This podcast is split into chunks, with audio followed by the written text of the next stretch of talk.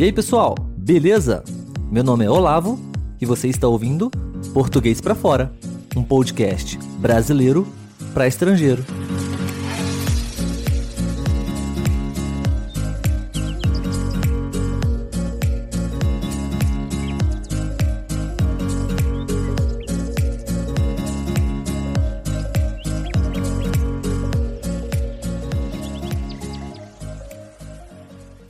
E aí, galera, bom dia, boa tarde, boa noite. Não sei a hora que você está ouvindo esse episódio, então, por via das dúvidas, vamos contemplar todas as possibilidades aí, certo? E é até bom porque, caso você ainda tenha dúvidas sobre essas saudações, agora o problema está resolvido, né? Bom, meu nome é Olavo e sejam bem-vindos a mais um episódio do Português para Fora um podcast feito com muito carinho para ajudar você que está estudando português e quer praticar o seu listening, ouvindo nativos falando e conversando naturalmente, certo? Nos episódios anteriores eu me apresentei para vocês, falei um pouquinho sobre mim e hoje eu gostaria de apresentar o primeiro quadro do nosso podcast, que é o Descobrindo o Brasil, beleza?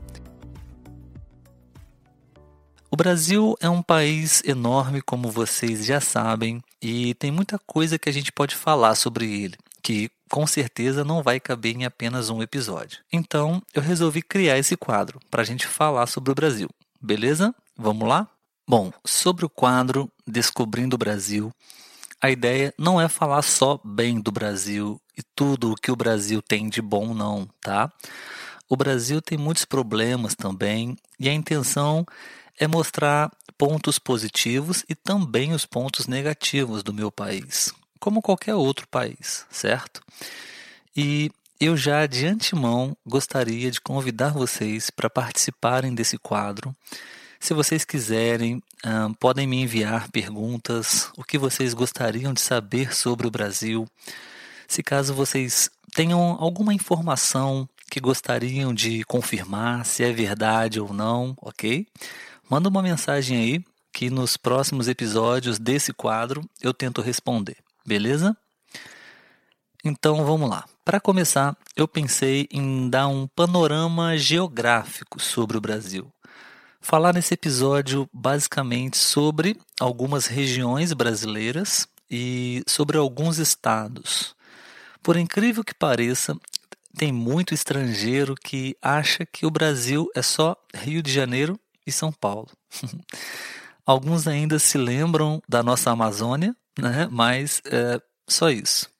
Realmente, a, a economia do Brasil e o nosso principal cartão postal se encontram na região sudeste, na, na cidade do Rio de Janeiro e São Paulo. Claro que essas regiões são importantes e representam a maior concentração das nossas atividades econômicas. Mas acontece que o Brasil tem uma riqueza cultural impressionante. O que eu acho mais incrível aqui é que a cada cidade, a cada estado que você conhece, a experiência é diferente, é única, sabe? Cada lugar tem seu clima, sua comida típica, seu sotaque, tudo isso dentro do mesmo país. Graças à nossa história, desde o descobrimento e dos diversos tipos de colonização que nós tivemos. E eu acho que vale muito a pena conhecer o Brasil mais de perto. Se possível, visitar o maior número possível de regiões, de estados um, que nós temos aqui. Eu tenho certeza que vocês não vão se arrepender. Começando esse quadro pela região que eu acredito que seja a mais conhecida mundo afora, a região Sudeste onde se encontram os estados do Rio de Janeiro e São Paulo. Além do Rio e São Paulo, a região Sudeste ela também é formada por mais dois estados, o estado de Minas Gerais e Espírito Santo. Como eu disse, é a região mais desenvolvida do país. A região Sudeste responsável por mais de 50% do PIB, Produto Interno Bruto brasileiro é a mais importante região industrial, comercial, financeira do país. Por ser uma região muito populosa, é uma região muito quente e a poluição é um problema sério também. E com isso, a região sofre muito na época das chuvas, com enchentes, alagamentos e deslizamentos de terra. São Paulo é a nossa maior cidade. A cidade de São Paulo ela é conhecida como a cidade que nunca dorme, a cidade das oportunidades. Historicamente, o que aconteceu muito e ainda acontece até hoje é que muitos brasileiros que vivem em regiões mais pobres do Brasil se mudam para São Paulo buscando uh, oportunidades de trabalho. A Grande São Paulo tem uma variedade muito grande de opções de lazer, de empregos. Tem muitos parques, shoppings, restaurantes, boates, teatros, ou seja, tem muita opção para todos os gostos. O litoral paulista também é muito bonito e vale a pena conhecer. Possui praias como, por exemplo, nas cidades de Santos e Ubatuba. Santos eu nunca fui, mas Ubatuba sim, e recomendo.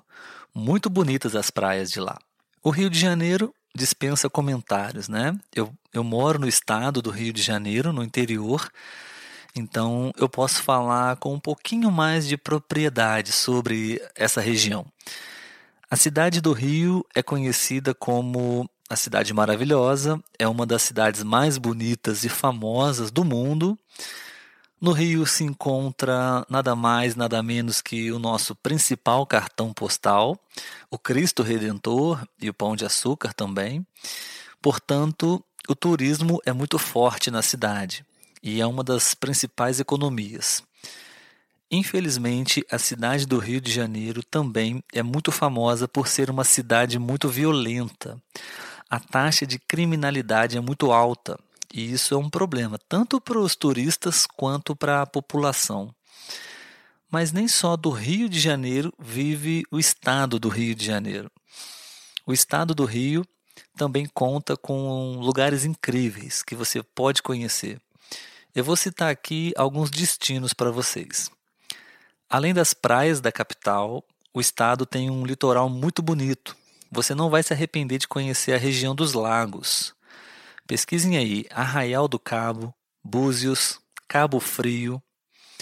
Arraial do Cabo é conhecida como o Caribe brasileiro. As praias são lindas e a água é transparente, cristalina. Ainda no estado do Rio, temos a cidade de Angra dos Reis, que fica na costa verde do estado. Também é uma cidade litorânea muito bonita, muitas ilhas e praias incríveis. E finalizando, o estado do Rio, no interior, ah, para quem gosta de natureza, pode visitar cidades que se encontram no alto das serras, como por exemplo as cidades de Teresópolis, Petrópolis e Penedo.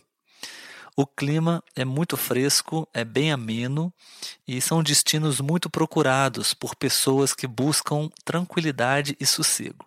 Minas Gerais é o único estado da região sudeste que não tem praia. Mas, para compensar, o que não falta é comida boa e história para contar. Muita coisa importante na história do Brasil aconteceu em Minas Gerais. As cidades históricas de Tiradentes e Ouro Preto são as minhas recomendações para vocês. Inclusive, o carnaval de Ouro Preto geralmente fica muito bom. A gastronomia também é uma das atrações da região, muito conhecida por produzir deliciosos queijos, o famoso queijo Minas ou queijo branco. É muito famoso também o pão de queijo, Comidas deliciosas, típicas de Minas Gerais, que eu tenho certeza que vocês vão adorar. É o torresmo, feijão tutu, feijão tropeiro, a feijoada, inclusive um outro parênteses aqui, uh, o feijão também é um dos alimentos mais comuns nos pratos de todos os brasileiros, não só em Minas, tá? Outra delícia da culinária mineira é o leitão à pururuca. É um tipo de carne suína, carne de porco, beleza?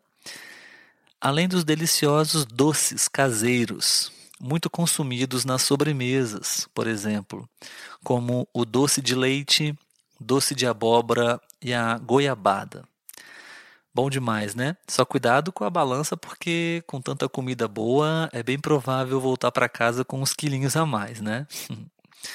Enfim, o sotaque mineiro é um dos mais divertidos e gostosos de se ouvir. Aliás, na região Sudeste, praticamente cada estado tem o seu sotaque particular. Os paulistas falam completamente diferente dos cariocas, que por sua vez falam completamente diferente dos mineiros. E assim também acontece com as pessoas que vivem no estado do Espírito Santo. Para fechar com chave de ouro, o Espírito Santo é o quarto, mas não menos importante, estado dessa região. É um estado que também é banhado pelo Oceano Atlântico. Então, tem também belas praias. Eu vou destacar aqui para vocês as praias de Guarapari, Vila Velha e de Vitória. Nós costumamos brincar aqui no Brasil que o Espírito Santo, é, as praias do Espírito Santo é, também são as praias dos mineiros, né, do pessoal que vive em Minas Gerais. Porque, especialmente no verão, a maioria dos mineiros que querem passear nas praias vão para Espírito Santo. Então, é muito comum encontrar muitos mineiros é, nas praias do Espírito Santo. Acho que agora, depois de ouvir esse episódio, você que pretende visitar o Brasil, principalmente se estiver planejando vir para o Rio ou São Paulo, já pode, quem sabe, se possível, incrementar o roteiro com novos lugares, sabores e sotaques. Né? Uma boa, não? Ah, e claro, praticar muito o seu português, nos quatro cantos desse Brasil. Pessoal, muito obrigado por estarem aqui mais uma vez comigo. Espero que tenham gostado dessas dicas. Se por acaso você, estrangeiro ou brasileiro também, que já viajou pela região sudeste do Brasil e quiser me ajudar a fazer esse quadro, fique à vontade para me enviar informações, curiosidades que vocês experimentaram e, e gostariam de complementar aqui, beleza? Nosso e-mail portuguesprafora@gmail.com e o nosso Instagram arroba português para fora. Suas mensagens serão muito bem-vindas, tá bom? Com certeza vamos voltar a falar do Sudeste novamente mais para frente. Eu vou ficando por aqui. Um grande abraço a todos e até o próximo episódio. Tchau, tchau.